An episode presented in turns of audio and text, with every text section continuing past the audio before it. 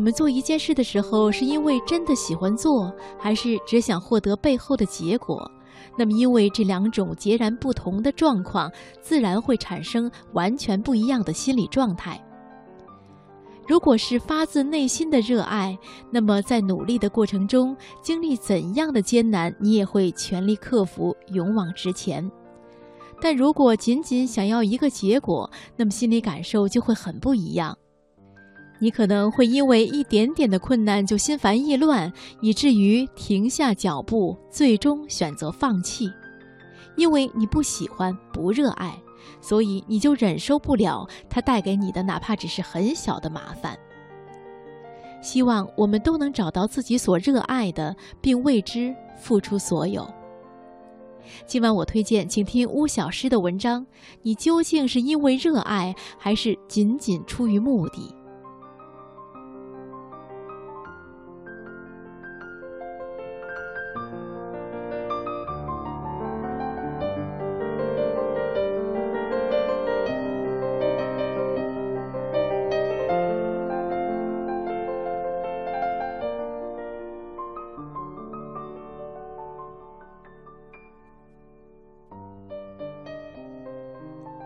老师在课堂上分享过这样一段对话：我的儿子梦想去 NBA 打篮球，可是他的身高只有一百六十八公分，我该如何劝他放弃呢？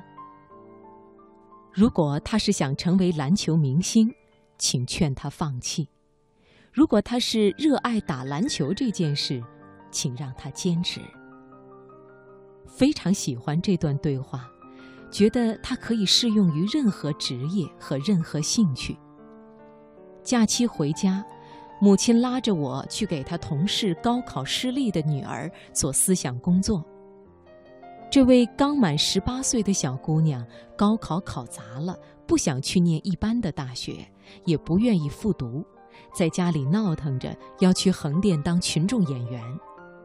我问她为什么要去当演员呢？她说。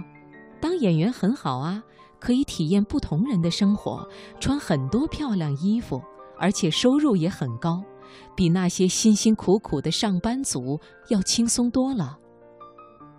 我问他学过表演吗？他说没有，但是我会跳舞，感觉这两件事差不多。我跟他说，表演和跳舞不是一码事。科班出身的演员们需要用大学四年的时间去学习声台形表，而跳舞只能算是形体这一项。可他还是坚持自己的看法，并且说，很多大明星都没念过表演，就是靠长相、靠运气被导演赏识的，比如某某某。跟他聊了一下午，我发现。这确实是一个天真的姑娘，在她眼中，去横店当群众演员就是成为一个大明星的开始。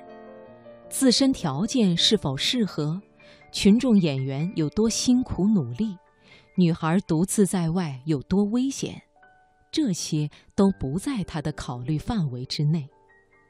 我告诉她，演员只是一种职业。明星是这类职业中的佼佼者，是金字塔的顶尖。金字塔尖的光亮是吸引人们趋之若鹜的诱饵，但是塔底基石般的辛苦承受，才是多数人的平凡之路。如果不是出于热爱，这条平凡之路会走得很累、很痛苦。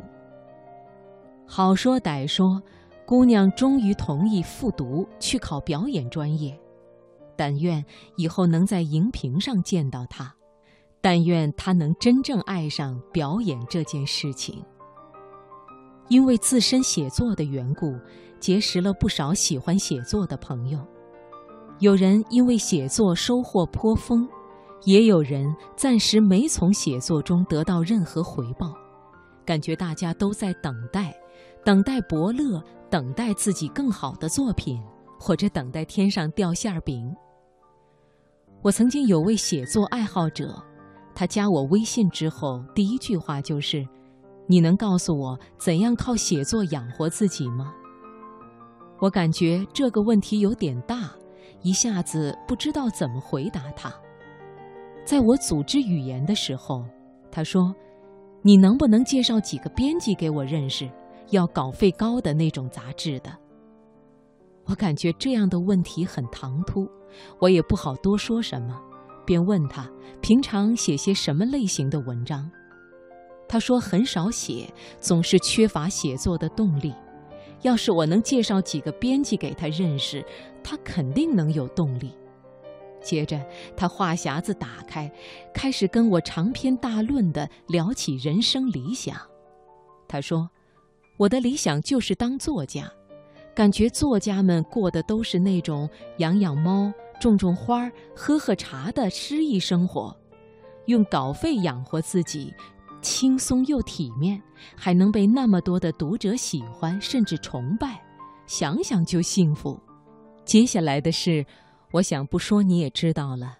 现在的他，不知是否还爱好着文学。我只是一名作者，我不知道优秀的作家们过的是怎样的生活，但我相信，绝对没有一位作家。生活能轻松到每天只需要种花、喝茶和养猫。写不出来有多痛苦，被催稿有多焦急，写不好了有多自暴自弃。这些精神上的压力，并没有比干体力活轻松到哪里去。所以，我始终觉得，想红想赚的，只能叫名利爱好者。